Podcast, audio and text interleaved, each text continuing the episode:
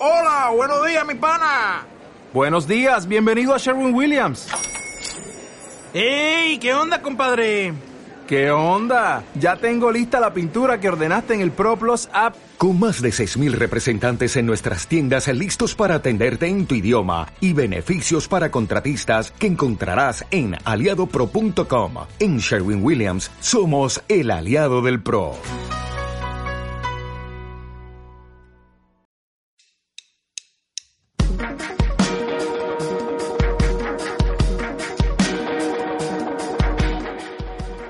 Esto es Serendipia, opinión y entretenimiento.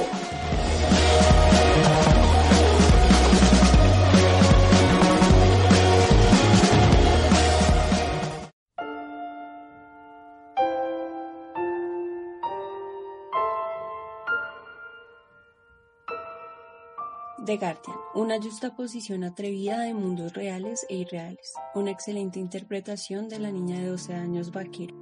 Diario ABC. La potente imaginación del director convierte la película en un constante estupor y en una trama llena de hechizo y pavor, sin que ninguna de las dos cosas sustituya a la otra.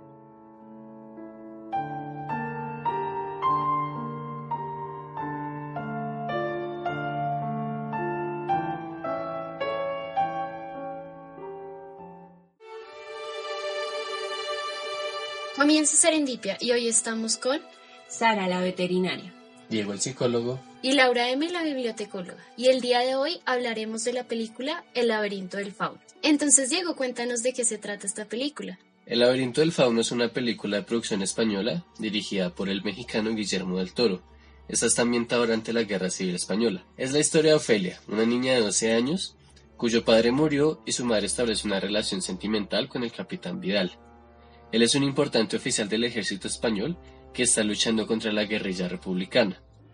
Al mismo tiempo, Ofelia explora un antiguo laberinto cerca de su nueva casa, en donde encuentra al fauno.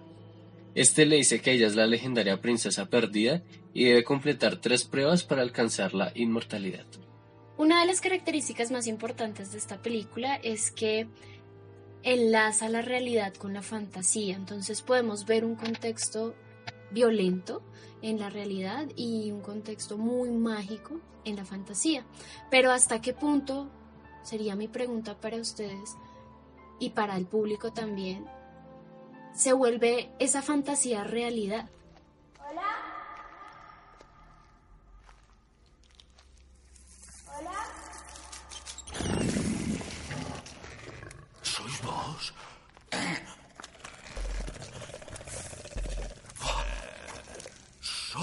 Vos?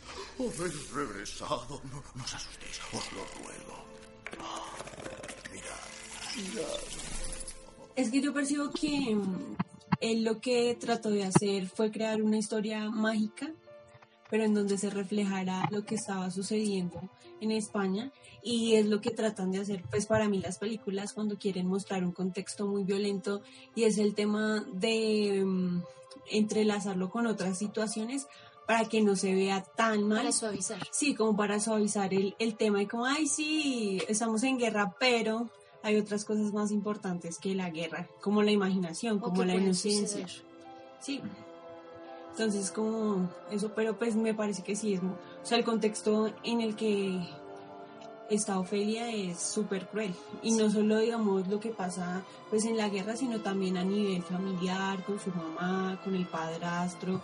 Incluso en una parte de la película la cachetea, ¿sí? Es como, Sí, ¿qué? Y para ti, Diego. Bueno, pues algo que decía Sara es la inocencia, ¿no? Es muy importante porque además la película, pues la, la protagonista es una niña de 12 años. Entonces, pues ella es en cierta manera ajena a su realidad y pues ella está muy dada a los cuentos de hadas, a leer este tipo de cosas. Entonces ella como que todos los elementos de su contexto, de su realidad, como que los vuelve como una fantasía, eh, por así decirlo. Aunque pues es importante también recalcar que la película da indicios tanto de que puede ser real como de que puede ser imaginario. Entonces, pues no sé, personalmente pienso que con la película uno no podría decir como si es real o es imaginario, porque da indicios de ambas cosas. Uno puede dudar. Ajá, entonces uno puede decir como, ah, es, es real, pero después otra escena dice, uy, no, ¿qué tal sea imaginario? Ajá. O viceversa. Exacto. Entonces me parece muy importante recalcar eso. Sí, por ejemplo, cuando el capitán descubre la mandrágora debajo de la cama de la madre y ella, la mamá, echa la mandrágora al fuego y comienza a sufrir igual que la mandrágora sufre en el fuego. O sea, eso es como, Wow. wow, o sea, Sí, la pero, fantasía. pero a mí me parece más, o sea, yo la, la percibo mejor cuando la niña, o sea, la mamá tiene fiebre y, y se está muriendo literalmente y en el momento en que ella pone debajo de la cama la mandrágora, llega el doctor y dice como, ¡Ah! increíble, no puedo creer esto, Te la, tempera- la sí. temperatura está bajando y, y ya está mejor. Entonces, como ese desconcierto de la ciencia versus a lo que está evaluando, que es la realidad, ¿sí? Entonces uno es como, Sí, ¿será ese- que eso es posible? Yo quiero una de Sí, esas. sí, eso es importante por lo que tú dices, porque pues el doctor todo lo que hizo y no había podido. Y colocan la mandrágora que se supone se lo dio el fauno, que se supone a su vez No es. Es fantástico. fantástico. Ajá.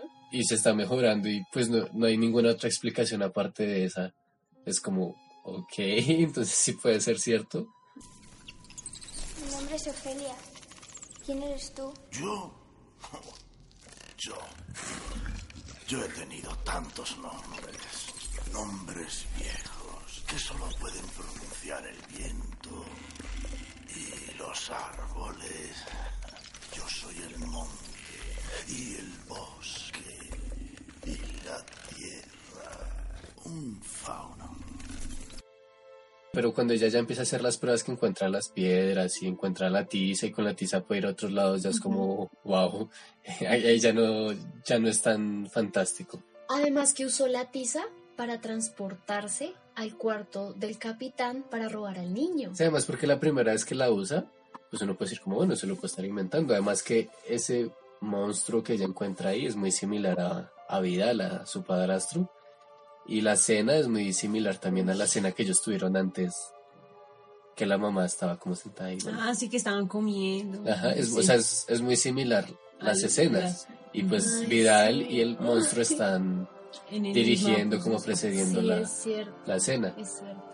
Y bueno, uno dice como, bueno, solo puede estar inventando, puede estar, puede ser como una forma de ella afrontar lo que está viendo. Ujú. Pero cuando lo que tú dices, cuando usa la tiza para salir de ese cuarto y llegar al otro cuarto. No, o cuando se comen a las hadas, cuando él se come a las hadas, porque dice, bueno, sí, es irreal, o sea, no- nadie tiene que morir ni nada. Pero cuando se come Sí, a las hadas, entonces ella como que reacciona que... Era oiga, de verdad. Eso es de verdad, Era sí, en o sea, serio. Yo, yo siento que ella hasta ese momento como que estaba... Pensando que no que- era tan... Como que se lo estaba imaginando, así como que, ay no, sí, yo estoy haciendo esto, pero estoy soñando.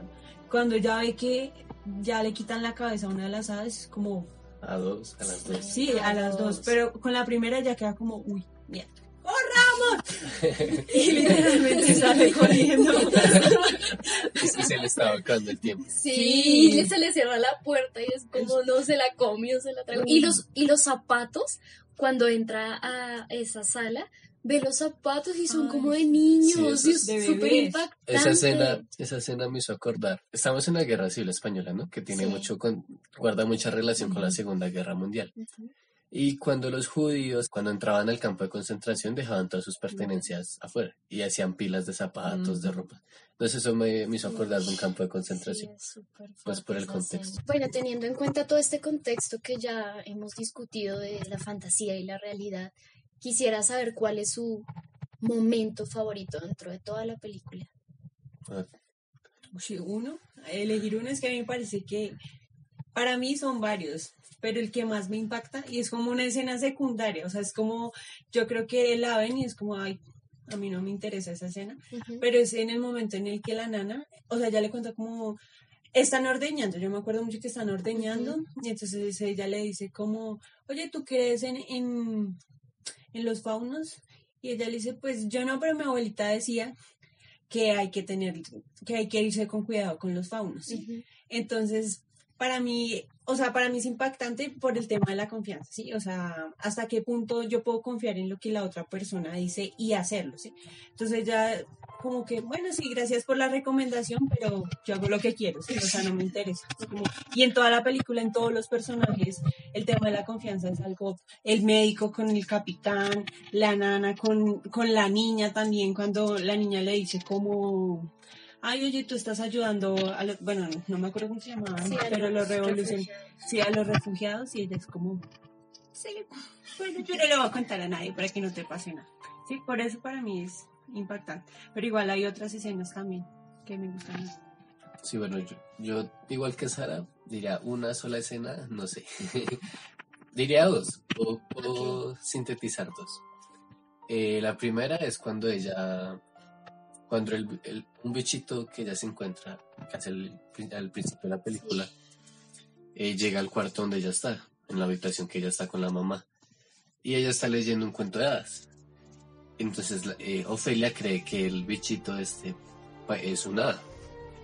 Y ella le muestra el libro al, al insecto, no sé cómo decirle. Y este se convierte, bueno, el libro tiene la forma de un hada y este se convierte pues en el en la forma que ve en el libro. Entonces ahí es como, wow. Sí, ok. la realidad de ella, ¿no? Sí, y ella se está imaginando que el, que el insecto estaba cambiando de forma, o sea, es súper raro. Además, pues que quién se imagina que un insecto es un hada, ¿no? Y curiosamente es la parte favorita del director. Es la parte que más le gusta al director. Y la segunda escena es ya casi al final de la película cuando Ofelia lleva a su hermano de brazos y los está persiguiendo Vidal, que pues es el padre del niño. Y ella llega, entra al laberinto y eh, se abren como las paredes y ella puede llegar al centro, pero Vidal no. Vidal cuando llega a ese punto se encuentra que es un camino sin salida y, y pues tiene que buscar otras formas. Ahí es como, ok, ¿qué pasó ahí? Y eh, pues después de eso, el capitán logra llegar al centro del laberinto y se supone, o pues eh, no sé, Sí, la película Ofelia. Está Ajá, hablando con sí. el fauno. Ofelia está hablando con el fauno, pero Vidal ve que Ofelia está hablando sola, teniendo en cuenta que Vidal había tomado un como un sedante, que pues eso le pone más misterio a la película porque es como, ok, no la está viendo porque está sedado, o efectivamente no lo está viendo, o el, o el fauno no existe. ¡Rápido! ¡Alteza! Entregádmelo ya. La luna llena brilla en el cielo y podemos abrir el portal. ¿Qué lleváis en la mano? El portal solo se abrirá si derramamos en él sangre inocente. Solo un poco de sangre. Un pinchazo tan solo. Es la última prueba. Vamos. Prometisteis obedecerme sin chistar. Entregadme al niño. No. Mi hermano se queda conmigo. ¿Sacrificaréis vuestro derecho sagrado por este mocoso al que apenas conocéis? Sí. Lo sacrifico. O sea, cuando ella decide como que está bien, es tu hijo, sí, o sea, yo sé que lo quieres, como es mi hermano, pero te- no, no quiero que lo maten, sí. O sea, como prefiero morirme yo a... Pero, pero sí, o sea, a mí esa escena me parece impactante por eso, porque ella dice como, prefiero entregárselo al padre que yo sé que, o sea, puede ser muy malo con, con todo el mundo, pero lo ama, sí, o sea, es su hijo. Y prefiero dárselo a él que al fauno que... O sea, y es ahí donde la confianza, ¿sí? O sea, es como yo desconfío de usted y no se lo voy a dar. Eh, bueno, para mí es justamente después de que le entrega el, hijo, el hermanito al, a Vidal. Y es cuando pues la mata, ¿no?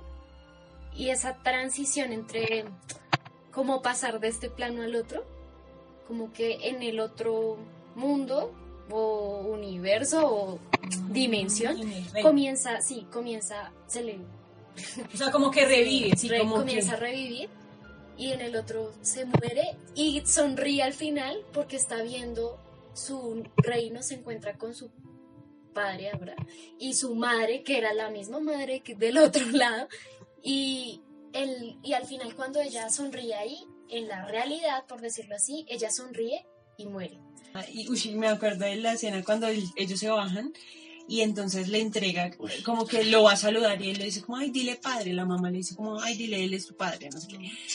Y entonces se baja y ella con una carita y ya muriéndose, hola, y le pasa la mano izquierda en vez de la derecha. Es, esa parte es muy importante, además por obvias razones, Sí. pues que generalmente se salva con la derecha, así es como una, como una regla no escrita, Ajá. sí. Pero además la izquierda pues representaba lo que contra lo que él estaba luchando en ese momento, entonces es como Es Wow. muy cierto, es muy cierto. Ese trasfondo que al final cada escena tiene en relación con la realidad y también con la fantasía. Como que ambas se cruzan muy bien dentro de la Sí. película. Es que es por eso que uno no puede decir si es verdad lo que pasó o es mentira, ¿sí? O sea, uno no puede decir en, en esta escena el 100% es verdad y en esta otra escena es pura fantasía. O sea, yo creo que todo el tiempo están mezcladas y uno llega a la conclusión de que no es ni la una ni la otra. Así que les recomendamos mucho a nuestros oyentes que la vean y nos comenten qué les pareció, cuál fue su escena favorita y qué opinan sobre esta, em, esta fusión entre la realidad y la fantasía dentro de esta película.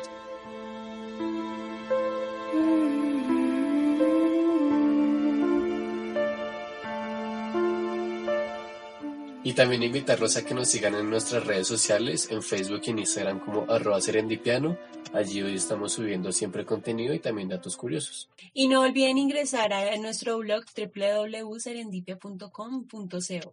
Hasta la próxima. Chao. Adiós.